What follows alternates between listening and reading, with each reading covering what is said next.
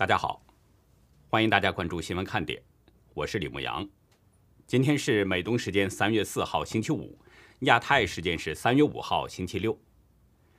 亚投行声明，乌克兰战争爆发后，已经暂停所有与俄罗斯和白俄罗斯的有关活动，并对这些活动进行审查。国际原子能机构理事会三号通过了一项决议，谴责俄罗斯入侵乌克兰。并呼吁俄罗斯让乌克兰控制其所有的核设施，只有两票反对，分别是俄罗斯和中共。路透社报道，俄罗斯入侵乌克兰引发北约成员国波兰关注首都华沙的防御能力。波兰三号宣布要调高明年的军费，扩大军事规模。波兰陆军人数将从十四万三千五百人扩增到三十万人。微软创始人比尔·盖茨的前妻梅琳达四号表示，盖茨曾多次会晤涉嫌儿童性犯罪的爱伯斯坦。爱伯斯坦2019年已经在狱中自杀。美国海军第七舰队三号的新闻稿表示，已经将 F-35C 隐形战机的残骸打捞上岸。1月24号执行例行性飞行任务时，这架飞机未能成功降落在航母甲板，坠入海中。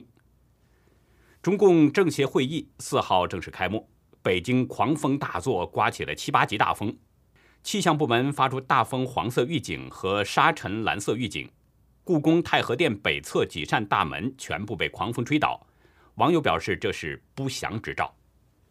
截止到美东时间三月四号下午一点，包括中共等几个不透明国家通报的数字，全球新增确诊中共病毒人数是一百四十七万七千六百五十九人。总确诊人数达到了四亿四千二百零三万零六百六十八人，单日死亡是八千三百一十人，累计死亡总数是六百万零七百九十三人。下面进入今天的话题：俄罗斯炮轰扎波罗热核电站，疑似导致了核泄漏。北约表示，如果冲突找上家门，就应战。这种情况下，第三次世界大战离我们还有多远呢？有美国的议员呼吁，俄罗斯人应该对普京实施暗杀，这可能是乌俄战争结束的方式之一。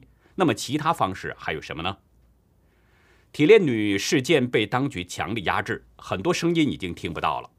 但是今天有人再次挺身而出，实名举报铁链女的婚姻无效。全球都说这个世界不要俺了，活动呢已经得到了很多网友的支持。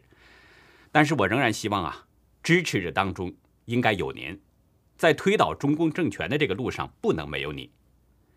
我们这个活动的意义就在于用尽可能多的声音唤醒身边的人，让人们都看到中共的邪恶，更使铁链女的热度呢不被中共给压制下去。希望我们每个人都尽自己的一点绵薄之力，帮助李莹回家。不说世界各国有多少种语言吧。仅仅咱们就说中国的语言，那就是丰富多彩、多种多样。比如七大方言区北吴湘赣克闽粤，这分别又包含着许许多多小的地方方言。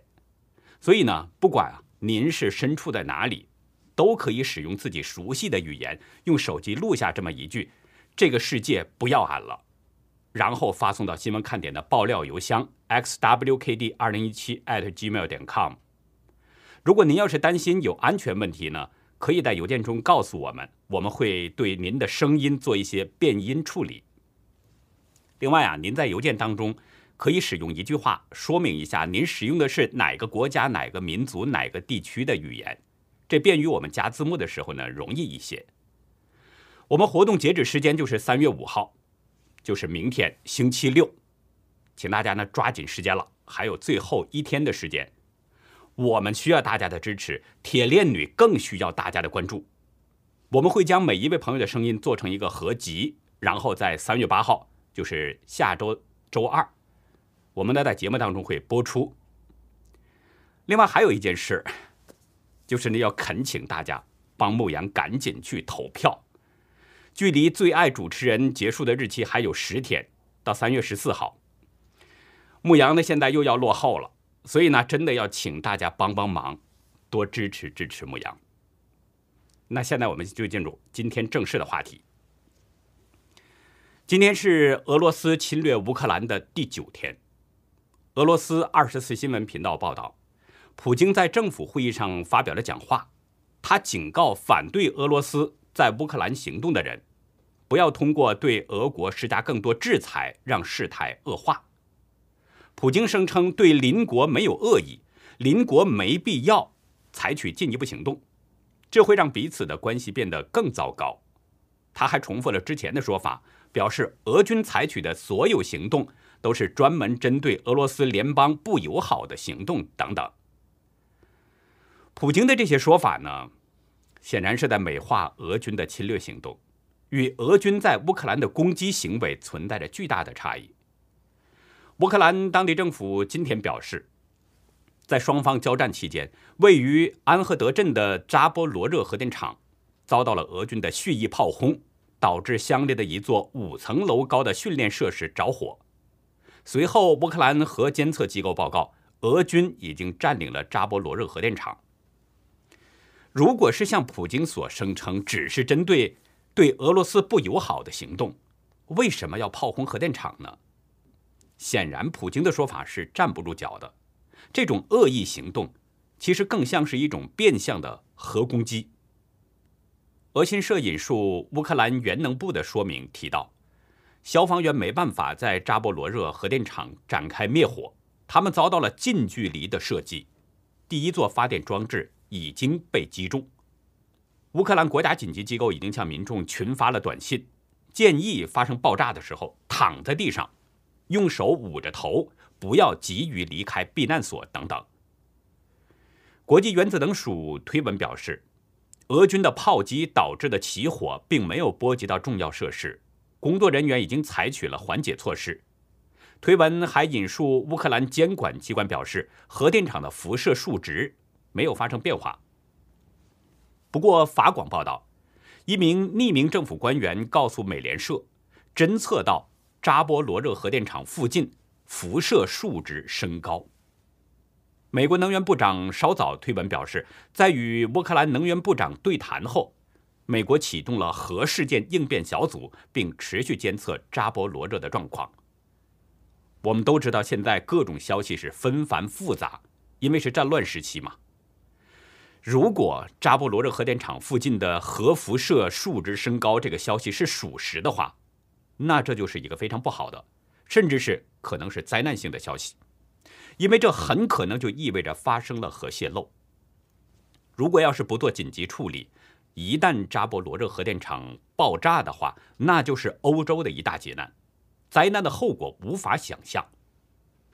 乌克兰外交部长库列巴指出，如果这座核电厂爆炸，灾害恐比切尔诺贝利核事故严重十倍。他在今天的推文中表示，俄罗斯人必须立即停火。让消防员建立安全区。乌克兰总统泽伦斯基也在发布的影片中表示，俄罗斯的行为是在制造核恐怖，想让切尔诺贝利的核灾重演。泽伦斯基表示，乌克兰一共有十五座反应炉，其中六座在扎波罗热。据了解啊，扎波罗热是全欧洲最大的核电厂。乌克兰境内的大约百分之四十的发电量呢，都是来自这座核电厂。库列巴和泽伦斯基都提到的切尔诺贝利核灾是发生在一九八六年，当时苏联还没有解体，乌克兰还是苏联的一部分。我们在早前的一期节目当中呢，曾经谈到过切尔诺贝利反应炉破裂事故是有史以来最严重的一次核灾，那场核灾造成的死亡人数有不等的估计。从几百人到一百万人。世卫组织二零零五年的报告表示，与切尔诺核贝利核灾有关的死亡人数不超过两千二百人。联合国报告说呢，切尔诺贝利事故有四千名受害者。但是当年在苏联政府内阁担任顾问的亚布罗可夫在书中表示，世卫组织并没有讲出切尔诺贝利的真相。他说：“根据我们的计算，二十五年间有一百万甚至更多的人死亡与切尔诺贝利事故有关，而且这还没有结束。特别还需要指出的是，以切尔诺贝利核电厂为中心，半径三十公里的大片区域，仍然被列为是政府管制区，三百年内不适合人类居住。而库列巴警告人们，如果这座核电厂发生爆炸，产生的灾害比切尔诺贝利核灾严重十倍，那将是什么样的后果呢？真的让人不敢想象。泽伦斯基在影片中说：“除了俄罗斯以外，没有任何国家朝核电装置开火，这是我们人类史上的头一遭。恐怖主义的国家现在诉诸核恐怖了。”他强调，只有欧洲立即行动，才能阻止俄军。欧洲必须醒来。泽伦斯基也谈到了西方不愿意在乌克兰上空设立禁飞区的问题。他说：“如果你们没有能力关闭领空，那就给我飞机。如果我们不在了，那么拉脱维亚、立陶宛、爱沙尼亚将是下一个目标。相信我。”法国总统马克龙在昨天与普京通了个电话。之后，他表示，普京意在夺取整个乌克兰，让乌克兰去军事化。马克龙的高级助理表示，从普京所说的来看，最糟糕的还没有到来。最糟糕的究竟是什么呢？法国方面没有说明，但这起码证明泽伦斯基不是危言耸听。假如俄罗斯控制了整个乌克兰以后，那么俄罗斯周边的那些国家很可能都有危险。这里面就包括泽伦斯基提到的拉脱维亚、立陶宛和爱沙尼亚这三个波罗的海国家，也包括芬兰、波兰、匈牙利、罗马尼亚和摩尔多瓦等等这些欧洲国家，都存在着被俄罗斯鲸吞的危险。所以泽伦斯基才说，欧洲必须醒来。乌克兰的遭遇呢，的确是引起了俄罗斯周边国家的警惕，格鲁吉亚和摩尔多瓦。已经申请加入欧盟组织，就连一向奉行军事不结盟的芬兰和瑞典，他们的朝野也支持加入北约的呼声出现了历史性的高涨。今天在布鲁塞尔出席北约外长会议上，美国国务卿布林肯表示，北约是一个防御性联盟，我们不寻求冲突，但如果冲突找上门，我们也准备好应战。我们将捍卫北约盟国的每一寸领土。布林肯在北约总部谴责俄罗斯对乌克兰平民的袭击的同时，指出俄罗斯军队攻占乌克兰核电厂的举动，充分表明这场战争的鲁莽和轻率。要尽快的结束战争，俄罗斯应该撤出所有军队，并真诚的参与外交努力。稍早前呢，欧美多国领导人也是纷纷谴责了俄军的行动。北约秘书长斯托尔滕贝格表示，这次袭击凸显了这场战争的鲁莽，必须要结束。拜登敦促莫斯科停止在核电站周围的军事活动。加拿大总理特鲁多表示，俄罗斯的袭击是可怕的，必须立即停止。挪威首相加尔强烈谴责说，这种攻击是疯狂的。英国首相约翰逊说。普京的鲁莽行动现在可能直接威胁着整个欧洲的安全。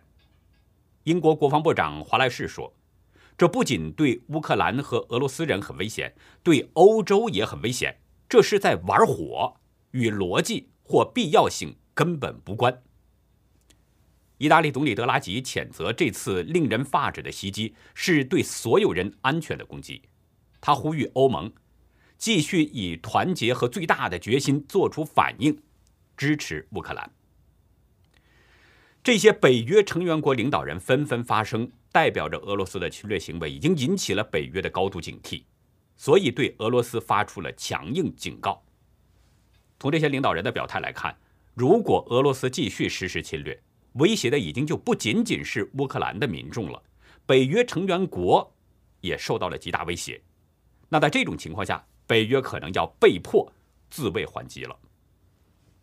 如果北约出手，距离人们所担心的第三次世界大战还有多远呢？事实上，白宫前国安资深官员菲奥娜·希尔二月底就已经表示，第三次世界大战实际上已经在进行当中了。希尔对美国的政治网站政客表示，普京正在试图重建历史上所谓俄罗斯帝国所属地区的主导地位。做法与二战中的纳粹领袖很相似。他警告，普京已经越来越情绪化，可能动用他掌握的所有武器。前不久，俄罗斯方面已经先后三次表示，俄罗斯的核武力量是处于特别戒备状态。就在昨天，俄国外长拉夫罗夫还表示，如果爆发第三次世界大战，将会动用核武器。希尔警告国际社会不要有任何幻想，但也不要失去希望，必须为各种突发事件做好准备，并弄清楚将采取什么措施来阻止。不过呢，吕奥法学家袁宏兵表示，俄罗斯与中共同床异梦，而且俄罗斯的经济能量也限制了普京的野心。他认为可能引发第三次世界大战的是台海，而不是乌克兰。他还指出，在美国的眼里，在欧洲眼里，乌克兰并不是一个值得他们同俄罗斯发生核大战的地方。哈德逊研究所高级研究员罗伯特·斯伯丁也认为，没有中共的支持，俄罗斯对乌克兰的战争不可能继续下去。这位前空军将军对《大纪元时报》分析指出，中共才是真正改变事态平衡的杠杆点，而不是俄罗斯人。因为没有中共的暗挺，俄罗斯不可能做出他们所做的事情。不管是不是发生第三次世界大战，从目前的情况来看，乌俄战争可能短时间内都难以落幕，已经持续九天了。未来还需要打多久呢？这个外界是很难预知的。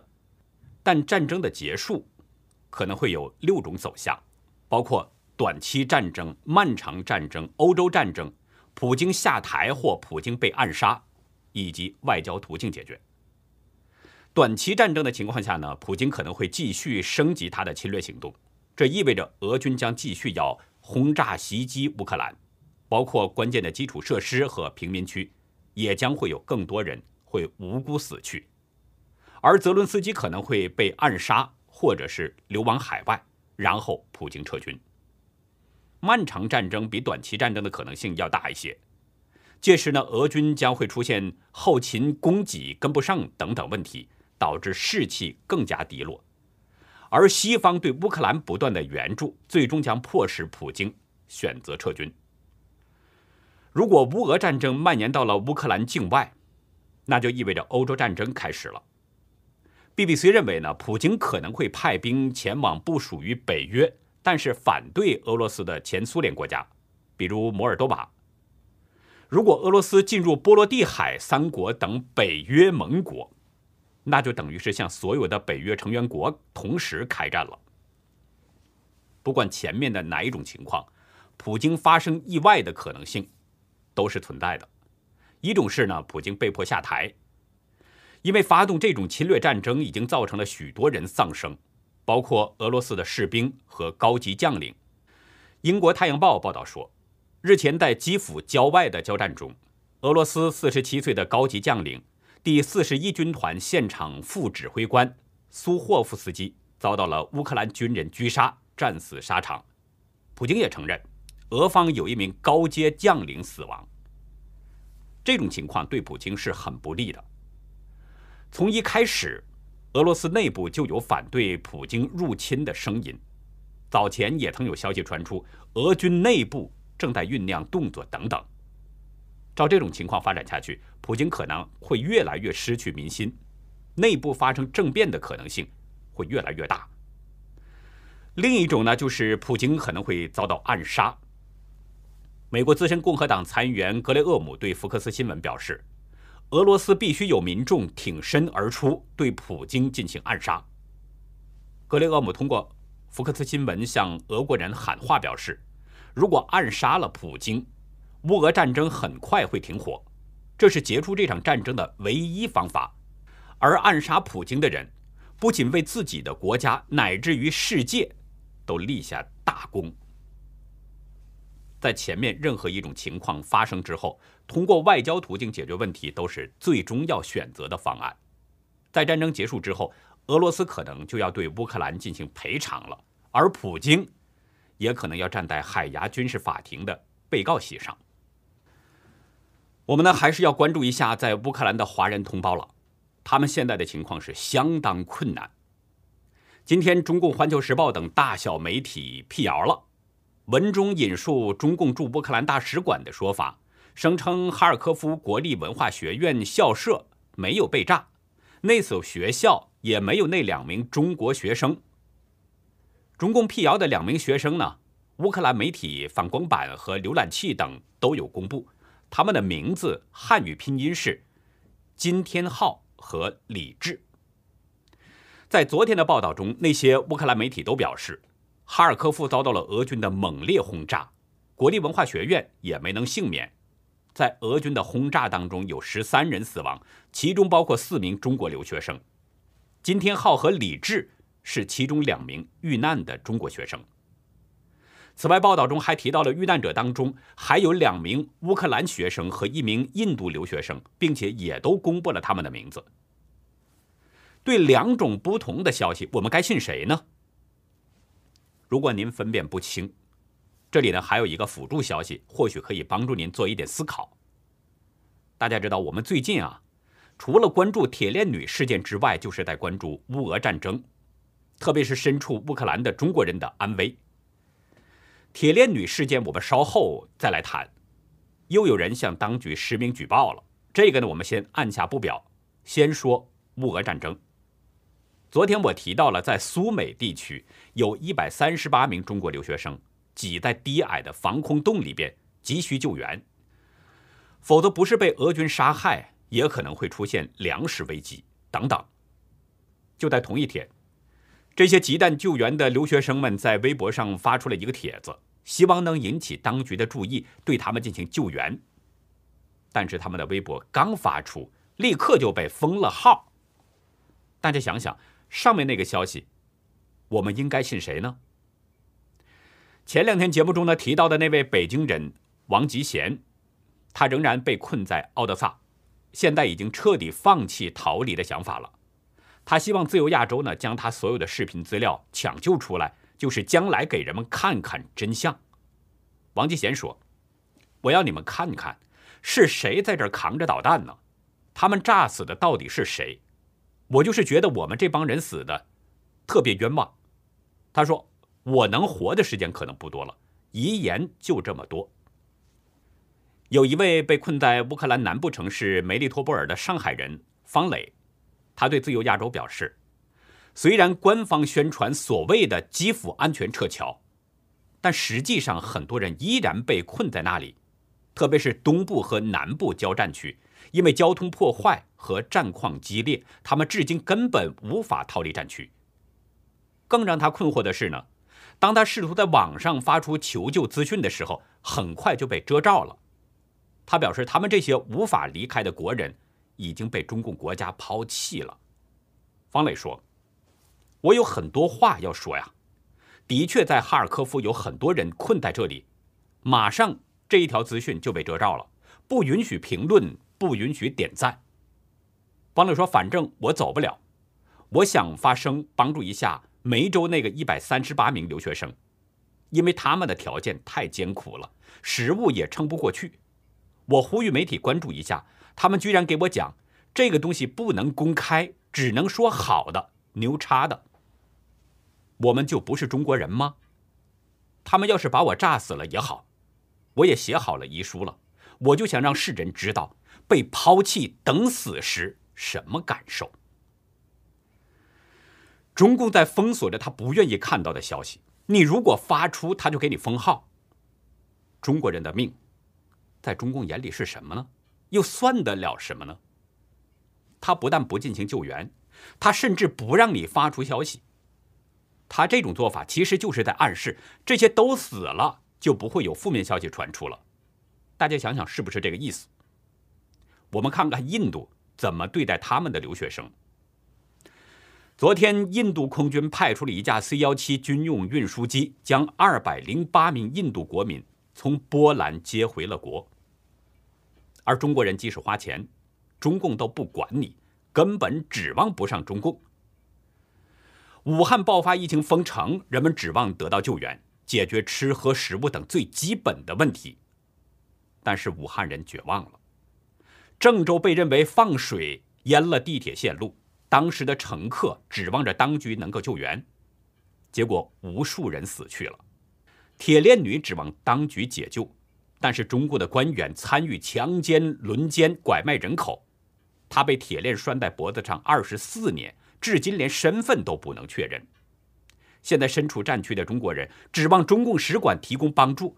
中共的使馆告诉他们：“如果你能自己逃，就自己逃吧。”这样的魔鬼政权，让它存在一天，中国人就多遭受一天的苦难，甚至要赔上性命。今天是二月二，中国人叫龙抬头。中共两会在今天也开幕了，但是北京突然刮起了七级大风，将北京故宫的太和殿北侧大门给吹掉了。网络视频显示，太和殿的四扇门倒向了室内，并排在地上。这样的魔鬼政权，不应该被天灭掉吗？刚才提到的铁链女，我们现在就来说说这个最新情况。当地时间今天晚上，前调查记者邓飞在微博上公开实名举报，呼吁中共的警方对董志民和铁链女的婚姻问题进行立案审查，做出公开处理决定。举报中表示，江苏省调查组的第五份通报说呢，丰县检察院认为，董志民虐待家庭成员情节恶劣，以涉嫌虐待罪批捕。但是邓飞注意到网友、法律界和全国人大代表、全国政协委员等多方持续质疑铁链女与董志民的婚姻关系。邓飞表示，各方质疑的是。基于收买犯罪行为产生的婚姻关系是违背法律规定的，而且也违背当事人的真实意愿，因此铁链女与董志民的婚姻应当视为无效，不产生任何与婚姻相关的权利义务。邓飞还表示，他注意到了，二零二一年十一月八号，最高法、最高检、公安部和民政部有一个联合发布的指导意见。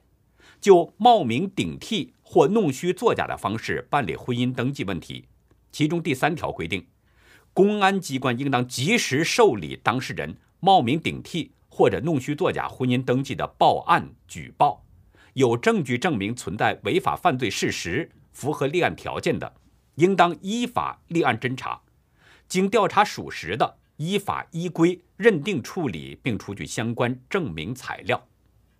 邓飞表示。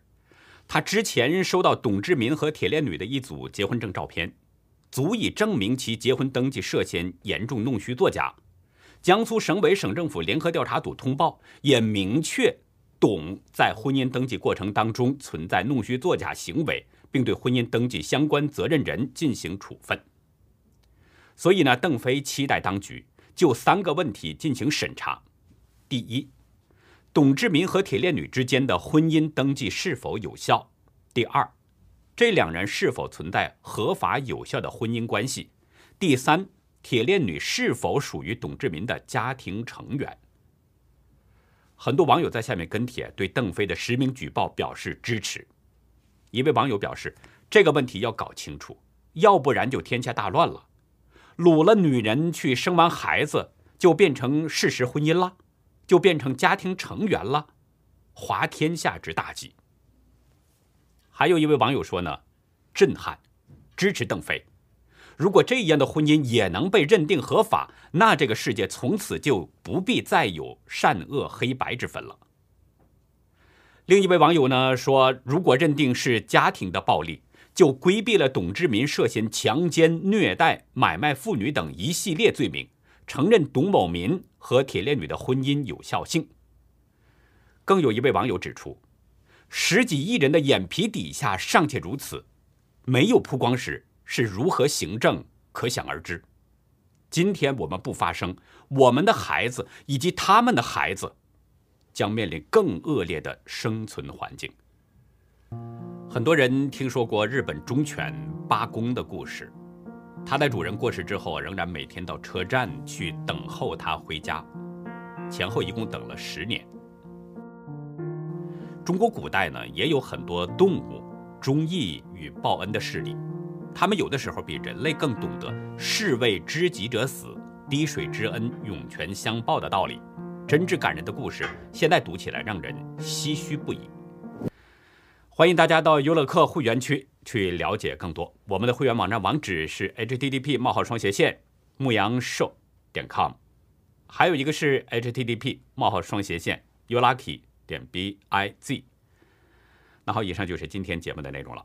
如果您喜欢新闻看点，请别忘记点赞订阅，也希望您在视频下方留言和我们进行互动，更希望您帮我们把这个频道多多的转发出去，让更多有缘人。更多需要了解真相的人，看到我们，接触到我们。感谢您的收看，也感谢您的支持和帮助。再会。